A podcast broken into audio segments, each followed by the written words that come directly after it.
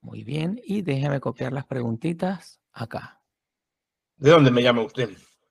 ¿Cómo está, profesor Bastos? Yo, yo soy José Belandia, lo llamo desde Florida, desde Estados Unidos, desde Tampa. De Tampa. Muy bien. Mm. Pues nada, profesor Bastos, eh, comienzo ya la, presentación de la pequeña entrevista. Mi nombre es José Belandia, soy libreprenor y tengo el honor, la alegría, la dicha de presentarles al profesor Miguel Ancho Bastos, eh, que bueno, eh, probablemente no necesita mayor, mayor introducción, pero bueno, es uno de mis héroes de la libertad. Y sin mucho más rodeos, querido profesor Bastos, bueno, si quieres decir unas palabras antes de comenzar la, la, reunión. muchas, gracias. Muchas gracias por la amabilidad y sus, y sus palabras, que creo que inmerecidas, pero bueno, siempre se agradece que le hagan preguntas a uno o si puede, si puedo ayudar en algo a, a otras personas, pues aquí estoy a su disposición.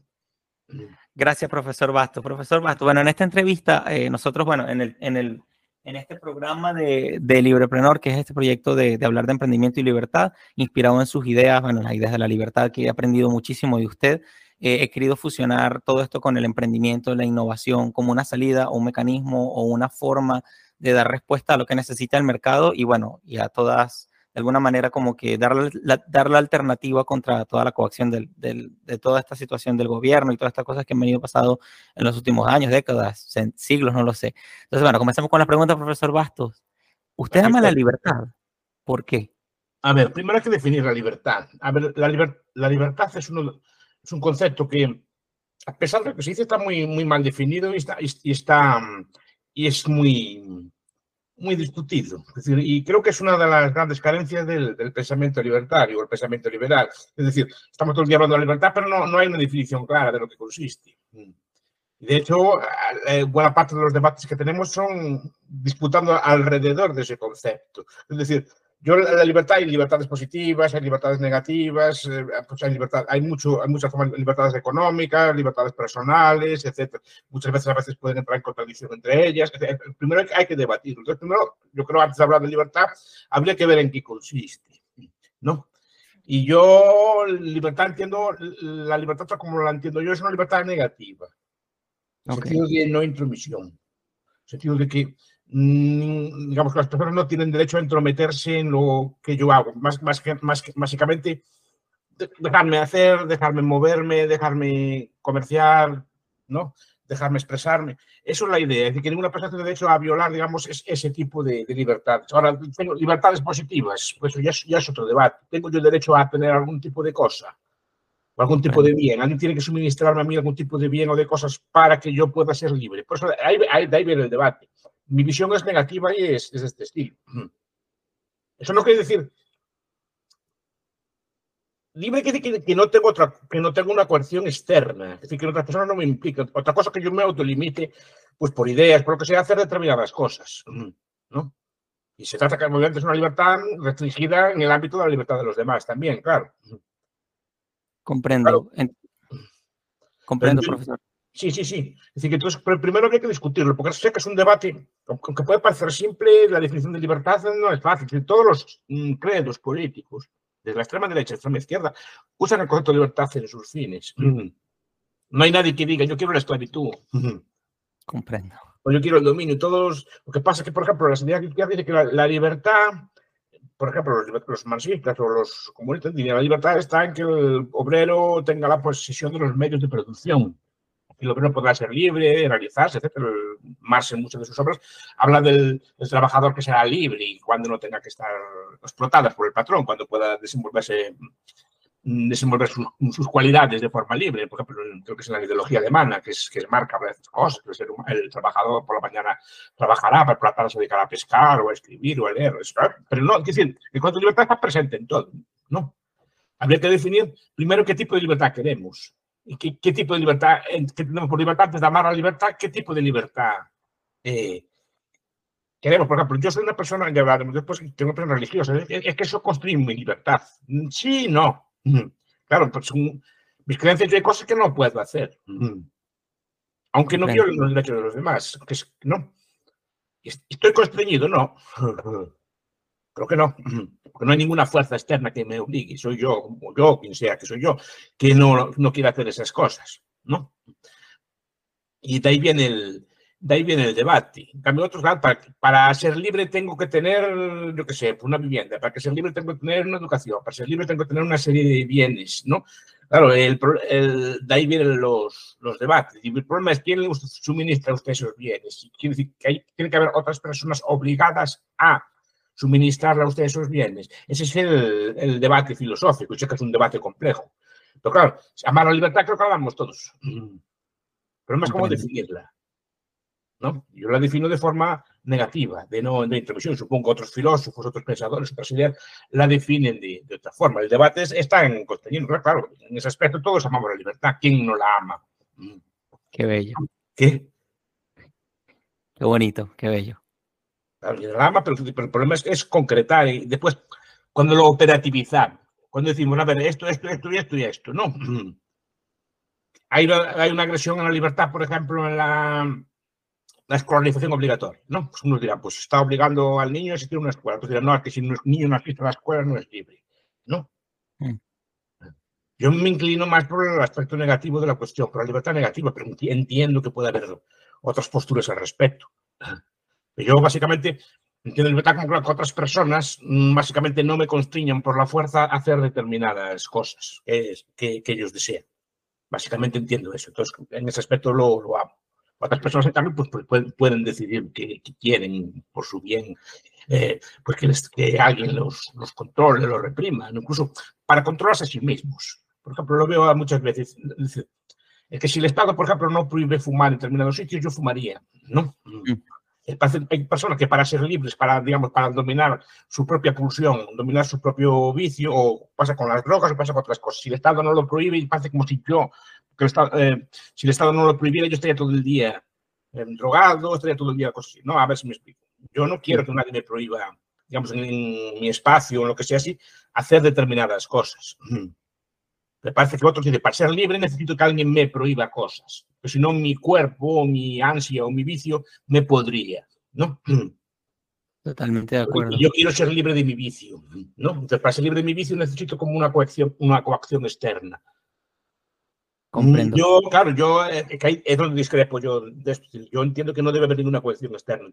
Para controlar el vicio, normalmente una persona debería intentar controlarlo él, él o con ayuda o, o con lo que haga falta. Pero no debe, debe necesitar de una coerción que, que afecta a todo el mundo, digamos, ¿no? Comprendo, comprendo, mi profesor. Y Eso afecta a otros ámbitos, todo el ámbito de la economía, el ámbito de las ideas, en otro, mucho, tipo de Pero es un, repito, que es un tema que a lo mejor yo no soy más cualificado para definir en este tipo de temas. Yo, ah, yo creo que sí, pero bueno, continuamos, continuamos. Sí. Mi profesor, querido profesor, otra preguntita. Eh, usted, eh, para mí, es todo un empresario. Yo, yo pues no sé, no sé mucho de, de, de pronto de todas las actividades que usted hace, aparte de ser un, un pues, excelente profesor y haber desarrollado tanto, tanto material y, y, tantas clases, haber enseñado a tantas personas y tal, lo veo como, yo lo veo como un empresario realmente y, y además nos ha vendido, a mí me ha vendido, usted para mí fue revelador cuando yo estaba buscando, eh, encontrando respuesta, yo viví en Venezuela y bueno, sufrí el socialismo de, desde el inicio y, usted fue el que me, verlo a usted en, un video me enseñó a interesarme a definir y, a, estudiar mucho más todos los conceptos que me han ayudado a salir adelante, sobre todo en estos últimos años que, que ha sido de mucho reto para mí. Pero bueno, definitivamente usted nos ha vendido la libertad o la hemos comprado, como lo quiera ver. Eh, ¿Qué es para usted emprender, vender, comerciar, lo que, como lo quiera definir? ¿Qué es para usted? En última instancia, toda acción humana es empresarial. Ok. Toda acción consciente. Porque usted cuando sopesa una serie de alternativas, emprende y pone en actuación su cuerpo, sus músculos o sus bienes o decide hacer algo, comprar algo o vender algo, está intentando pues, actuar con, con algún tipo de provecho. No digo beneficio, puede ser un beneficio económico, pero puede ser un beneficio de corte psicológico, de corte moral o de, o de, o de corte físico, pues para sentirse mejor. Cuando se hace deporte, pues está gastando tiempo, a lo mejor gasta dinero en un gimnasio, gasta dinero en comprar una ropa y hace esfuerzo pues, por un bien que es un bien que, que, usted entiende que es bueno, que es su salud, o sentirse bien después de esto. Cuando usted compra un libro, está haciendo una inversión, que le puede salir bien o le puede salir mal. Cuando ve una película, está gastando tiempo, a veces dinero, dinero también, ¿no? Y le puede salir bien o le puede salir mal. A lo mejor no le gusta, no le gusta lo que compró, está haciendo una, una inversión empresarial. Yo entiendo que cuando usted habla de empresas, está refiriendo pues, a una empresa convencional, una empresa productiva, una empresa que hay trabajadores, que fabrica o produce algún tipo de, de bien o servicio. ¿No? En ese aspecto yo no soy un empresario, soy un empresario en el sentido de que también intento actuar empresarialmente con los pocos recursos que tengo yo mentales, intentar sacarle el, más, mejor provecho posible, y unas veces aciertas y otras veces no aciertas. En ese aspecto toda acción humana, incluso esta conversación, es una acción empresarial que busca obtener algún tipo de provecho. Mire que no digo beneficio, digo provecho, en el sentido de que pues, puede ser un beneficio psíquico, no tiene por qué ser meramente económico. Ahora bien, hay empresarios en el sentido que se producen bienes y servicios y eso es una figura necesaria porque el, empresario es lo que hace, el empresario típico, ¿no? el empresario que tenemos en la cabeza, que construye una empresa, digamos, jurídica, una, una, empresa comercial, ¿no? O una pequeña o grande o mediana. Lo que está haciendo es coordinando factores. Lo que, hace básicamente es mm, toma tierra algún espacio, trabajo, trabajadores y capital, algún tipo de maquinaria o recursos para producir algo. Mm. Y eso es, es, la, es una fuente de, de innovación. Porque pues, si, las personas, eh, si, si, las personas, digamos, no estuvieran apáticas sin hacer nada, esos factores no serían coordinados, no, no, no, se, no se harían cosas. Entonces es necesario alguien que coordine esos tres factores o que sepa coordinarlos y que los ponga hacia algún tipo de fin, que decidan pues, qué hacer cuánto hacer de ese bien, de qué calidad hacerlo, dónde hacerlo, cómo hacerlo, a qué precio venderlo, cómo distribuirlo. Son una serie de preguntas que toma, que toma el empresario. Digo, es un viejo debate. Marklin, por ejemplo, en uno de sus textos, un autor marxista, dice que el empresario como que no hace nada, ¿no? Para que sirven los patrones, se llama el trabajo, ¿no? Como que no, no hacen nada. Yo digo, está todo el día tomando decisiones. Parece que, para muchas personas parece que el empresario está todo el día presentado en un club tomando martinis o gin tonics o cosas por el estilo, sin hacer nada mientras los trabajadores trabajan y hacen las cosas. No, los trabajadores, claro que hacen cosas y claro que producen, claro que son importantes, pero alguien tiene que decirles, decidir qué hacer cómo hacerlo, qué tipo de producto hacer. ¿Hago pantalones cortos o pantalones largos? ¿Hago pantalones azules o los hago negros? ¿Hago qué largo tienen, qué tipo de zapatillas hay que hacer? ¿Qué, no? ¿Qué tipo de, de, alimentos, qué tipo de pan hay que hacer? ¿Pan de nueces, pan normal, pan integral? El tipo de El trabajador está ahí, espera, hace lo que le manda el, el empresario. El empresario, es, la función de él es coordinar esos factores y decidir qué se hacen con ellos y, y asignarles en cada momento el mejor uso posible. Esa es la función del empresario. Es una función que no todo el mundo tiene por qué tener. Esas, características que no son mejores ni peores que otras. Simplemente son escasas, implican una serie de cosas, implican una serie de, de cualidades, pues de intuición, de saber coordinar, de, seriedad, de cierto, conocimiento tácito de cómo se hacen las cosas, y las usan en eso. Yo no veo nada de malo en eso. También asumo unos riesgos y, y, una serie de cosas. Muchas veces no las empresas que funcionan solas, ¿no? Eso lo, lo, veo muchas, lo, veo muchas, veces en muchos debates. Estoy leyendo, leyendo ahora, me gusta mucho leer sobre anarquismo, entonces leo bueno, la, la autogestión, pues las fábricas, porque están al patrón como que no hacen nada y siguen, no, no, no saben hacer cosas. Estuve leyendo, por ejemplo, sobre los anarquistas en la, en la Guerra Civil Española cuando socializaron las empresas, claro, después sí, no sabían, por ejemplo, cómo, a quién venderle. Sí, ellos tenían que hacer las cosas, los trabajadores hacen las cosas y las hace bien. Y seguramente el, el, el, empresario no sabe hacer. Pero después, ¿a quién se las vende? ¿A quién se le compra los insumos? Y son problemas que tenían, que no sabían resolver. Por ejemplo, ¿a dónde comprar la tela? ¿A quién se le compra? Y después, ¿a quién se le vende el producto? ¿En qué cantidad tenemos que hacer? ¿Y cómo tenemos que hacerlo? ¿Y cómo tenemos que transportarla después? ¿No? En otra palabra, es como que el empresario es el, agente, es el agente por excelencia del cálculo económico de Mises, profesor. Efectivamente, es un agente. Es un agente tan, tan importante como cualquier otro trabajador. No quiere decir que los trabajadores son importantes, los trabajadores son muy, muy importantes. ¿no? Y sin ellos tampoco habría producción. Pero tampoco, seguramente la producción no sería la misma si no hubiera un agente que los coordinara, que los juntara, que los juntara, primero, a los trabajadores, que los juntara en un sitio. Hmm. ¿no? que es el factor tierra, tiene que tener un, un, factor de producción espacial, ¿no? y que juntara reunir capitales suficientes para financiar el proceso mm. productivo. Y esa es la función del empresario. Mm. ¿no?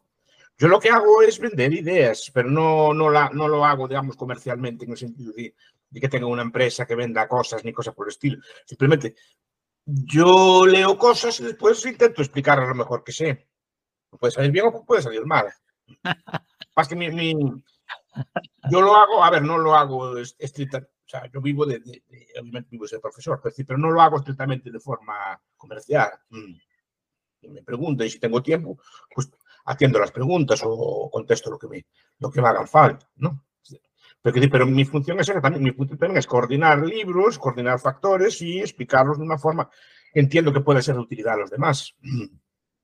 Profesor, ¿usted considera ¿Usted considera que en este creciente, digamos, desarrollo de, de, bueno, ya ver, para, porque no quisiera tampoco andar en esos detalles de, de, de, corte mundial político que se está llevando actualmente, pero sí de pronto hemos visto que muchos países están cayendo otra vez en socialismo, socialismo, socialismo, socialdemocracia y todos sus eh, matices. ¿ah? Quería preguntarle que me corrija o, o, o, me, o, me, oriente en este sentido. Yo parto del principio de que eh, como que necesitamos una especie de digamos, revolución con R minúscula, con R minúscula de, de, empresarialidad ahorita, porque pues como que los controles de los gobiernos están avanzando mucho y bueno, sabes cómo eso eh, castra un poco la, la, el, desarrollo realmente del comercio. Entonces, eh, estaría bien si yo, ¿qué, qué opina usted de que, de que, de esa idea, pues de que ahorita tenemos que empeñarnos bastante en, en impulsar la actividad comercial y empresarial como una respuesta contra tantas medidas de, de control estatal?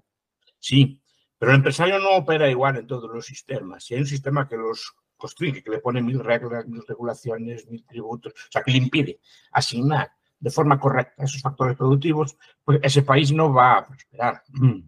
Comprendo.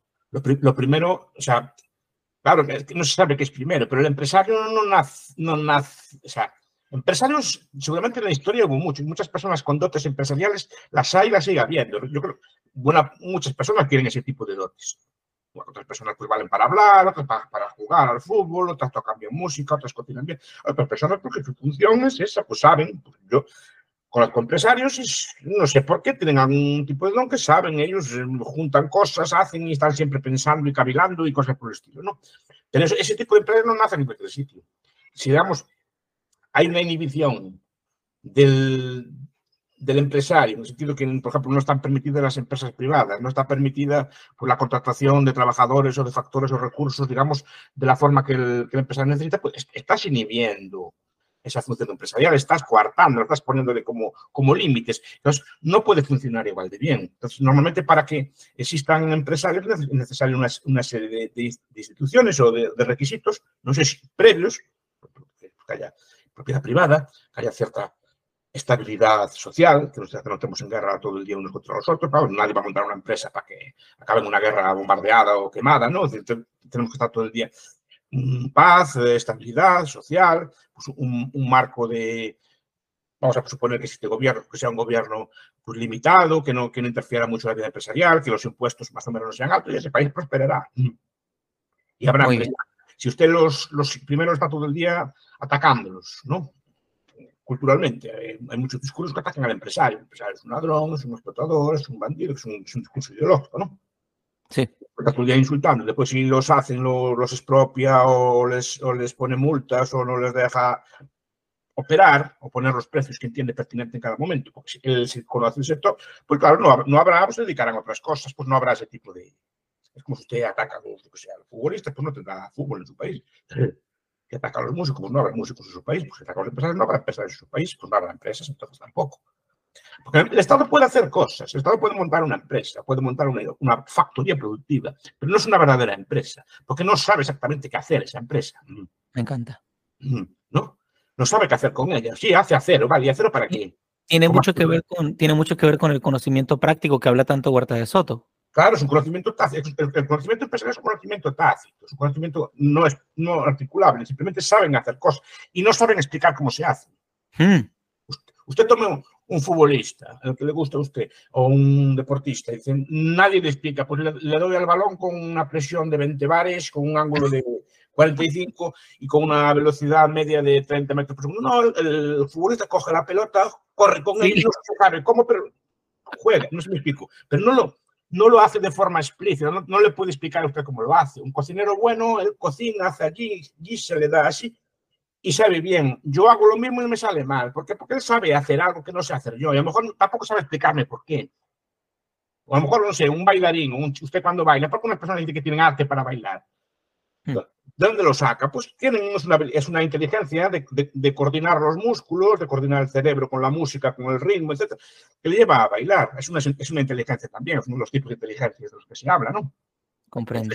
Inteligencia, de, un, de un bailarín de ballet, por ejemplo. Es, es, inteligente también. Cuando suenan los, acordes, sabe compasar el cuerpo, etc. Es una forma de el futbolista o el artista o el cantante que sabe modular la voz a gusto, ¿no? Son habilidades que hay que tener las personas pues el empresario también tiene una, habilidad de este estilo.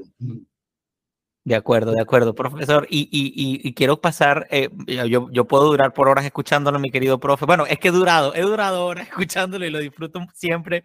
Profe, ¿cómo, ¿qué opina usted de la amistad? He querido preguntarle, yo considero que usted sería un... A lo mejor yo no soy más adecuado para responderlo.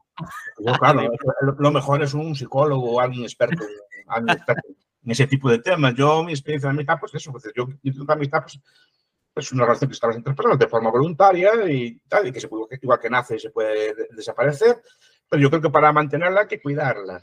Y cuidarla como una cosa que es la más escasa de todas, que es el tiempo.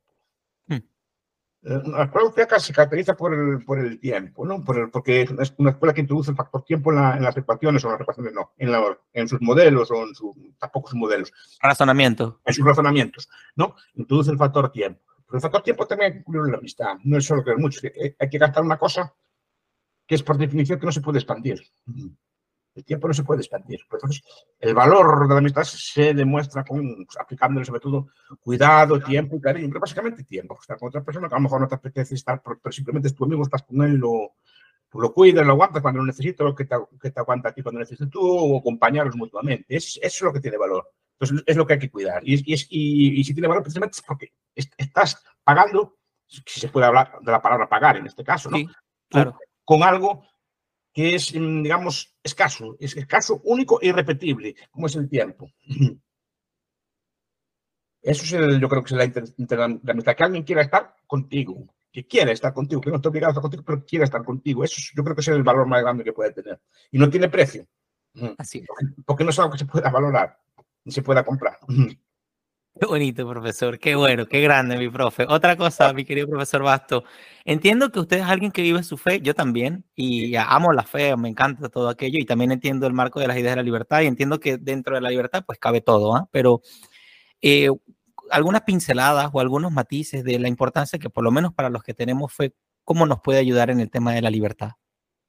Hombre, la fe, la fe, por ejemplo, nos da pues, una moral que, digamos, nos, nos, permite, permite que nos comportemos bien o que tengamos unos valores o una forma de conducta predecible, que no es necesario ningún tipo de sanción, multa, castigo, represión para que nos comportemos bien o de, decentemente con las, con las demás personas. ¿no? Eso no quiere decir que no haya personas que no creyentes que no puedan comportarse bien. Digo que a mí me ayuda, me, me refuerza mis valores. Después, ya entrando sin entrar en el ámbito de la fe, que el ámbito de la fe, digamos, algo personal y, también difícilmente transmitible, mm. ¿no? Cada uno supongo que la entenderá de una, de una forma distinta. Yo creo que es una, es una buena forma de, pues de, reforzar los, los, valores de la, libertad. Las personas normalmente creyentes pues llevan, llevan vidas sanas, llevan vida, tienden a llevar, deberían llevar, mejor dicho. Sí las, las no creyentes. Pero al principio la religión te refuerza si quieres llevar una vida ordenada, si quieres llevar una vida de ahorro, una vida de trabajo, vamos, que te lo refuerza. ¿no? Muy bien. Además que yo creo que es un consuelo pues, en tiempos, no sé. Repito, estoy hablando en, términos mm, no de fe, sino de... De, vivencia. De vivencia. Positivas puede tener, ¿no? Digamos, pero a mí me trae, porque o sea, las, los infortunios de la vida, pues yo, yo creo que ayudan a, ayudan a, llevarlo. Por lo menos yo estoy criado en la, en la fe, entonces me dicen, pues como decía San Braulio, Dios me lo dio, Dios me lo dio, Dios me lo quitó, bendito sea el santo nombre del Señor. No. Qué bonito. Entonces, es una frase que siempre me gustó mucho, ¿no? Igual que yo, yo fui criado con el Santo Job, con, los, con las lecturas del Santo Job. ¿No? Que, bueno, que viene, vienen desgracias, pues Dios me las dio, no sé, me explico. ¿Cuánto las desgracias, no? No me explico, ¿no? Sirve para en tiempos de, infortunio, ¿no?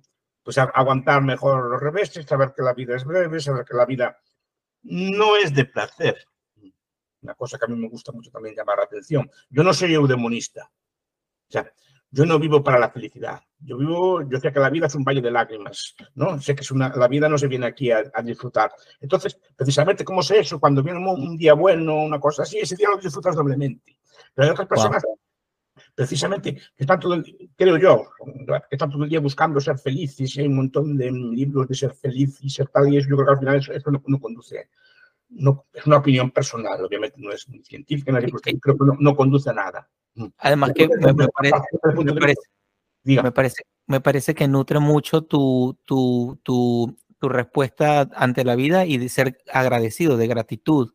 Sí, sí, eso... Puede sacar, repito que no estoy hablando en plan científico, no sé por Yo sé que mi experiencia personal, la vida me ayuda a llevarla cuando viene mal. Y también cuando me viene bien, cuando me va relativamente bien, también a no subirme a la parra, como dicen en España, para, para no envanecerme, ¿no? Digamos, Eres polvo, de polvo vienes, me explico, y a polvo volverás a ser, ¿no? Comprendo. Es decir, Comprendo. me, me, ayuda a llevar los momentos malos con serenidad y en los momentos buenos también. Yo, pero yo fui criado, me gusta pensar que estoy criado en una, en una cosa de que no vengo al mundo a disfrutar. Comprendo. Lo que te rezamos siempre, que en este valle de lágrimas que se rezan las oraciones, ¿no? Sí. Y, bueno, considero también, considero que también ahí, dentro de, con, con algo así, uno eh, también entiende que, uh, ¿cómo decirlo? Que, mm, pues que la, que la vida, uno empieza a ver muchas cosas buenas a la vida, uno se pone alerta de verle cosas buenas a la vida también y, ver la oportunidad. Un pequeño instante lo disfruta uno mucho. Exacto. Un, pequeño instante bueno, una tarde buena, una cosa así que está tranquilo, lo disfruta. Yo creo que el doble está todo el día buscando, pasa que hay que buscar de forma activa sí. Mm, la felicidad o el placer, ¿no? estamos siempre buscando a ver fórmulas y buscamos paraísos artificiales en las drogas o buscamos paraísos artificiales en ese tipo de cosas. Pasa que tenemos que ser felices y estar todo el día contentos. No, yo no. La vida es como, no, como nos vino, gracias a Dios que estamos aquí.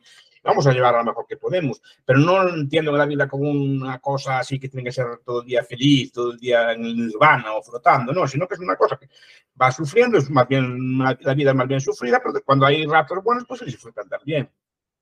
Qué bonito, qué bueno, profesor. Esa idea yo creo que es, un cambio de inversión. Los, los tiempos modernos, Bárbara Ehrenreich o este libro de Neil Postman, Divertirse hasta morir, ¿no? que es un libro que me, me gusta mucho, o las obras en España, con Félix Rodrigo Mora, que inciden mucho en esto. ¿no?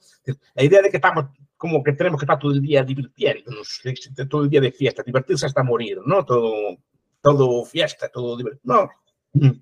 Así no, al final se aburre de todo, disfruta, acabamos en el mismo. A mí me gusta pensar, al contrario, la vida no se viene a, disfrutar, se viene a sufrir. Porque es una cosa que tienen los creyentes. El que no es creyente, muchas veces, no, no todos pensará, claro, si no soy creyente, pues esta es la única vida que tengo, tengo que vivirla.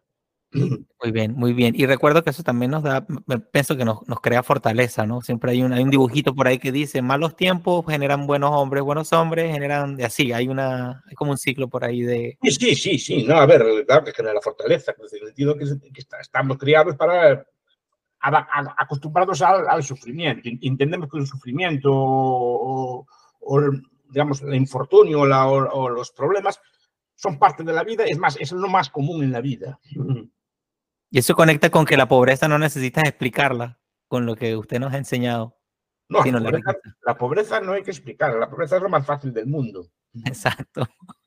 Lo que hay que explicar, y, es, y esta discusión, es porque somos relativamente ricos, sentido en perspectiva histórica. Eso es lo que hay que explicar, eso es lo que hay que discutir. Ser pobre, por desgracia, es muy fácil. Así es. Profesor Basto, ahora em, eh, he visto una de sus últimas entrevistas, bueno, no sé si habrá pasado un año o no sé cuánto, pero yo escuché decirle a usted que eh, en algún momento no quería vivir tiempos interesantes y yo lo interpreté de una manera, pero quisiera eh, como que, no sé, hacer un, minutito de escucharle un poco si vivimos, si vivimos tiempos interesantes y cómo podemos... Creo que es una maldición, no sé mm. si árabe o de otros pueblos, no, me haga mucho caso, sí. que decían algo así como, ojalá vivas tiempos interesantes. Hmm. Yo quiero un tiempo que no sea interesante, quiero vivir que no pase nada. Comprendo. Ver cómo, vivieron muchas generaciones de nuestros antepasados, que no recordemos la guerra, por ejemplo, que no recordemos la miseria, por ejemplo, que no recordemos... Ah, por desgracia, muchos pueblos de la Tierra viven momentos interesante. Están sufriendo guerra, están sufriendo asalto. También. ahí no hay aburrimiento.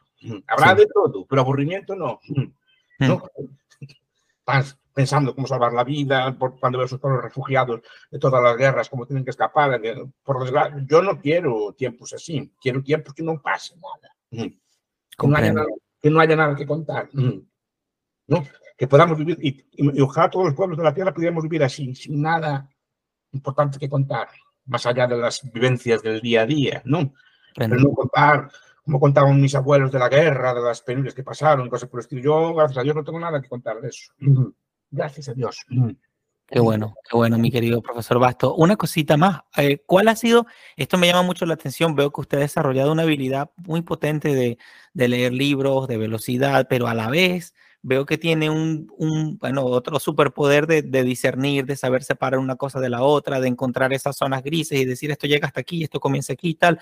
Para nosotros que estamos quizá un poco pues más crudos en este proceso que usted tiene mucho tiempo desarrollando, vamos a decir, ¿qué nos puede, a, a mí me encantaría aprender mucho a, así sea un 5% de lo que no, de, no. de, esta habilidad que usted tiene. ¿Qué nos puede recomendar? Como todo está bien entrenamiento. Uh -huh entrenamiento, pues, pues dedicarse a su, a su trabajo. Yo he dicho, cuando hablamos, hablamos del amor, antes del amor al trabajo. O sea, cada uno en su trabajo, para mí todos los trabajos son dignos, tiene que amar su trabajo en la medida que pueda y hacerlo lo mejor posible. Y si mi trabajo, que yo bendigo mi trabajo, es este, pues intentar hacerlo lo, lo mejor posible. Entonces, ¿qué pasa? Si estoy entrenado, supongo que un atleta cuando se pone a correr, pues ya corre automáticamente. Es decir, si no, un músico le da un instrumento, ya sabe más o menos cómo ya cogerlo, tocarlo, ya lo, ya lo hace hablar, hace hablar o sale música del instrumento. Pero me dan libros, yo más o menos, pues, como tengo experiencia en esto, me dedico a esto, pues lo hago más o menos. Bien, supongo que, para, yo creo que la mayoría es trabajo. Trabajo en, en esto, pues supongo que como todo tácito, pues alguna habilidad que tenga, una habilidad que cogí, que aprendí. Yo creo, creo, creo también mucho en la imitación. Muy bien, ok, en la imitación. Antes iba a hablar de innovación. La innovación está bien, pero, pero también hay, hay, que... Yo creo mucho en imitar mejorando. Uh -huh. Más que crear una cosa totalmente disruptiva, a ver, esto se está haciendo así, ¿cómo puedo mejorar yo un poquito? ¿no? Pues yo creo también en la imitación. Es decir, yo me fijé pues, de joven en los profesores que veía yo buenos, que los veía yo, cada uno tiene su opinión, los que veía yo buenos, y este señor o esta señora, ¿cómo hace? Ta, ta, ta. No, hace esto, esto, y cómo hace para tal. Bueno, y cómo, y después me gustaba ver la vida de, bueno, si puedo leer la vida de sabios o así, cómo hacían estos sabios, cómo, cómo hacían, y algunos de ellos cuentan cómo hacían ellos, y yo, en la medida que puedo, pues veo, pues algunas cosas me interesan, otras no, esta habilidad tengo yo, voy a intentar perfeccionarle, cosas por el estilo, ¿no? Entonces, lo vas adquiriendo con el tiempo. Claro, como, como todo, un levantador de pesas, cuando hace alterofilia, al principio eh, sufre a levantar las pesas, pero después ta, ta, ta, pues levanta un montón de veces. Y cuando, cuando levanta esas veces le ponen un hierro más. Entonces levanta, pa, pa, pa, pa, y al final está entrenado. Pero cada vez le vas poniendo más hierros al, a la pesa. ¿no? Claro. Pero esto es lo mismo. Cuando yo tengo una cosa, yo el único truco que me atrevo a, y sé que es una cosa discutible, el único truco que me atrevo a decir que creo que a mí me, me, me funciona son dos. Uno, yo intento que cuando estoy estudiando o trabajando sea divertido. Interesante. Quiero decir, porque si yo veo ahora tengo solo horas, aquí la hora de la comida, acabo, acabo de comer ahora, ¿no? Eh, ay, qué pesadez por un ladrillo, no, qué diversión con un ladrillo. Lo, lo asocio con algún placer. Ok. Lo, lo asocio, con un, no grandes placer, ¿no? Con una pequeña cosa. Voy a beber un, pues, una cerveza o una, un vasito de vino, una cosa así por el estilo. O a veces, pues, por ejemplo, me iba a cafés. Porque yo pensaba, no vas a estudiar, vas a tomar un café. Qué bueno. Mientras estás tomando el café, pues aprovechas y lees, ¿no? Claro. Pero yo lo veo como una cosa que, a ver, aparte de la disciplina, tiene que ser algo atractivo. Y después ya, uh -huh. encuentra gusto. Y después otra cosa, sé que es discutible esto, pero yo todo lo que empiezo lo acabo. Hmm. Es decir, hablo de libros, ¿no? Sí. Pero, pero, en general las cosas. Y digo, pues qué pérdida de tiempo. A lo mejor veo un libro y este no vale nada. Hmm. O no, no, puedo con él. A ver. Sí, no. Hay, hay quien dice, si no te gusta, déjalo. Una, y, y, y, lo entiendo razonable, ¿eh? que tiene costo de oportunidad, etc. Pero, pero, yo me dije a mí, pero espera, si cada vez que ves un libro que no eres capaz con él, lo dejas, nunca vas a superar. Es decir, este libro no va a poder conmigo. Lo voy a acabar. Me encanta. No va a poder conmigo. ¿Y qué hago? Pues a lo mejor en, los primeros libros que leía difíciles entendía el 5%. Después de leerlo todo no entendía casi nada o sacaba solo de todo, de, todo el libro, sacaba cuatro o cinco flashes o, tres o cuatro ideas. No sacaba más. Pero acabé con él. No lo entendí todo, pero lo acabé. Pero el siguiente ya entendía un poquito más. Y al siguiente un poquito más, porque el, el cerebro, la cabeza se va, se va acostumbrando y se va acostumbrando a superar obstáculos, ¿no? Es como, la, como el, el, que levanta pesas. Sí. No, no, puede, pero cuando lo puede con una pesa, otra pesa más, ¿no? Comprendo. Profesor, y usted... Y... O ejemplo que pongo yo de los romanos, que me gusta mucho. Los romanos, cuando entrenaban, dice la leyenda, que cuando entrenaban, la leyenda de la historia, cuando entrenaban, entrenaban con espada de doble peso en el campamento. Mm. mm. ¿Para qué? Para que cuando fuera al combate la espada normal les pareciera ligera. Pues esto es lo mismo. Yo digo, pues no puedo con él, pues igual. Ah, por él, no puedo con él, vale, pues acabo con él. ¿Para qué? Después los demás, para castigaros todos. Mm. Querido profe, ¿y usted, y usted toma, toma nota cuando lee? Pregunto, ¿tú, durante, durante la lectura, después de la lectura o resalta? Yo hago de todo. Mire, yo tengo, digo, mis bienes de capital son bolígrafos de colores, ¿no? okay. de muchos colores. Ok. Yo los libros los pinto. Ok. Realmente, si puedo, compro el libro, obviamente casi siempre. Si no, si no es mío, obviamente no lo pinto. Pero casi todos los libros que puedo los intento comprar y después los pinto, que paso son míos. Y pinto y tomo algún tipo de nota. ¿Por qué tomo algún tipo de nota? Porque el, mero hecho de, de, intentar resumir con mis palabras lo que acabo de leer me ayuda a que me quede mejor. Me encanta. No, pero qué decir, Ahí sí que no, mi consejo no vale, porque ahí sé que cada persona trabaja de forma distinta. Comprendo, comprendo. Yo digo, estos trucos por si, alguien me pudieran valer, pero, pero no, sé que en este tipo de cosas cada persona trabaja a su forma. Por ejemplo, yo no, soporto el silencio absoluto, hay gente que quiere silencio absoluto, etcétera. Es decir, cada uno tiene sus, sus manías. Comprendo, comprendo. Y en este proceso de, tantas lecturas, una, una de las últimas cosas que quería preguntarles por esta entrevista es, eh, porque entendemos que el plano intelectual, eh, pues todos nosotros tenemos como que creencias, ideas, cosas muy interiores y tal, y cada libro presenta un reto, un salir de esa idea, un, no sé, expandir la mente como lo quiera ver, ¿no?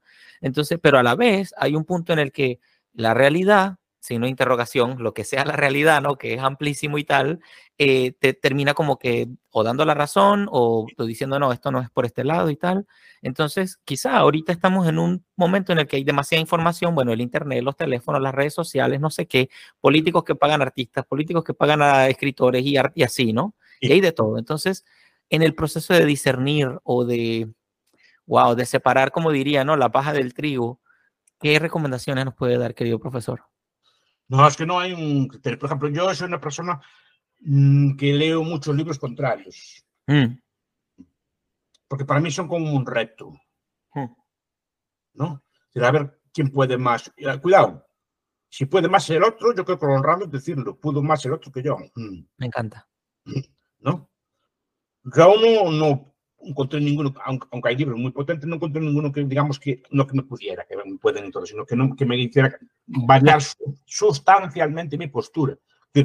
Caso de posturas, en, en, lo esencial, mm, no, porque de momento no me convencieron. Si me convencieran, sí. Yo creo que más o menos intento leer de todas las doctrinas políticas o de todas las doctrinas económicas. No me, yo creo que si, si me acercaba a la escuela austriaca, porque, porque, conocía más o menos las otras, las otras ideas y no me convencía. En cambio, la escuela en cuanto la vi, como, como, que intuitivamente simpatizaba conmigo, lo que decía yo. La forma de pensar de ellos se, se corresponde mucho a la forma, digamos, de, de, ver el mundo que tengo yo. En ese aspecto no, no, no hay un criterio. Pero me, no me gusta, digamos, conformarme, leer solo de lo mío y conforme sí. me, gusta leer, me gusta leer rivales, sobre todo gente que sea honrada, hay, mucho, hay muchas personas de estas ideas son honradas, incluso hay gente de la nuestra que no lo es. ¿Eh? Comprendo, sí comprendo. Pues ver que ver qué dicen, qué argumentos tienen y yo disfruto mucho con esas cosas. Después, claro, yo les aplico mi, mi forma de razonar y, veo que muchas de ellas pues tienen algún tipo de fallo, no me convencen o, no, o más que nada o, olvidan ver algunas cuestiones, más, más que verles a mala fe, ¿no? Sino que creo que este, este, este autor, que es muy inteligente, este punto no lo considera, ¿no? Ah. Muy importante. Ahí es, pero bueno, no hay un criterio de discernimiento. El criterio de discernimiento también es tácito. Ok. Usted piensa que es frutero, por ejemplo. ¿No? yo, yo vi fruteros y ve esta, esta, pera, esta pera o esta manzana o este lichi y no vale nada. ¿Y cómo lo sabe? Lo toca, lo ve, lo aparta, ¿no? ¿Cómo se gana eso? Con experiencia, ¿no? ¿Qué? O se fija un carnicero, esta carne no vale nada y ya, lo, ya no más verla, ¿no? O, o, o, esta ropa es de mala calidad, ¿cómo lo saben? Nada más, porque son profesionales, llevan mucho tiempo viendo ropa o mucho tiempo vendiendo fruta. ¿no? Pues si usted se acaba especializando en esto, acaba, acaba discerniendo el libro bueno del malo, no sé cómo, tácitamente, pero lo acaba viendo. Igual, igual que exactamente como cualquier otro trabajo.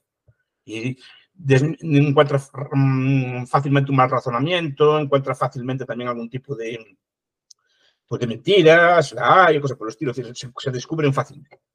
¿no? Pero se va, es como es tácito, y tácito implica experiencia, más, es, más ese conocimiento intuitivo que tiene cada intuitivo, personal o difícil de expresar que tiene cada persona de cómo hacer las cosas. Pues hablamos del futbolista. El futbolista sabe la teoría, a lo mejor tiene un entrenador muy bueno, pero él coge la pelota y sabe qué hacer con ella. ¿no? El músico, el virtuoso, el cantante, cualquier oficio. Pero oficio. Pero un cocinero, como corta como corta las cebollas, es una cosa que a mí me asombra, o, como un albañil cuando hace las cosas difíciles que sabe hacer, a mí forjar o cosas el a mí cosas pues, no, que no soy capaz de hacer. Pero, ellos lo hacen, montan allí y hacen paredes y eh, techos y placas y cosas, y ese tipo de cosas, pero, yo sé cómo hacen, pues lo hacen, yo no soy capaz de hacerlo. Qué bueno, mi profesor. Es, es, experiencia más, más la intuición del trabajo que tienen ellos. Qué bueno, mi querido profesor. Yo me estoy llevando de, toda este, esta entrevista, me llevo demasiadas cosas eh, y muy importantes, muy bonitas, muy simples, muy esenciales. Y, bueno, no, ¿qué, le puedo decir, profesor? Yo lo aprecio demasiado. Eh, una cosita es, eh, ¿qué, le parece si en otra ocasión pudiéramos, hablar de, la ética en la empresarialidad? Que de pronto es un tema que a muchos nos... nos... padre un buen amigo, siempre dice, no hay ética en la empresa, hay ética. Ok, ok, ok. No hay una ética distinta. Ok. Ok. Bueno, pudiéramos, pudiéramos hacer en algún, en algún momento hablar un poco de, de la ética. El año que viene, si Dios quiere, me escribe por estas fechas y vemos. Ok, querido profesor, entendido. Bueno, profesor Bastos, yo me voy, me voy despidiendo, por supuesto, dándole las gracias por su tiempo. Eh, bueno, esto lo voy a postear, lo voy a compartir con todos mis amigos, con las personas que nos, que nos escuchan. Y bueno, yo creo que esta entrevista la voy a ver varias veces, voy a, voy a tomar, tomar nota de, de todo lo que... que ha quedado bien. Fue una entrevista un poco mística, estuvo bien. Pero muchas, muchas gracias a usted por la amabilidad. Claro que sí, profesor Bastos. Eh, y bueno, eh, también le doy las gracias aquí públicamente a, eh, Juan Luis, que me ayudó a, contactarlo a usted y ya también he estado hablando con, con el club de los chicos allá en, en las Canarias. Este, bueno, a, Ignacio, a, a José, exactamente, a todos. Hemos estado así, los he podido entrevistar y bueno, ha sido muy bonito para mí todo esto. También quisiera en algún momento contactar a, a Dani Carreiro, alguno de los hermanos Carreiro. Dani Carreiro está en la UCM, lo puede contactar allí la Francisco Marroquín Guatemala y, Oscar Carreiro está en, está en la Rey Juan Carlos, también lo, puede contactar allí. Ok, ok. al, ser los directorios públicos los puede contestar allí. Ok, ok, profesor Basto. Y bueno, palabras de cierre que quiera decirnos antes de irse. No, muchas gracias. Fue una entrevista mística, mística en el sentido que fue aquí, hablamos de temas que no hablo, no hablo habitualmente.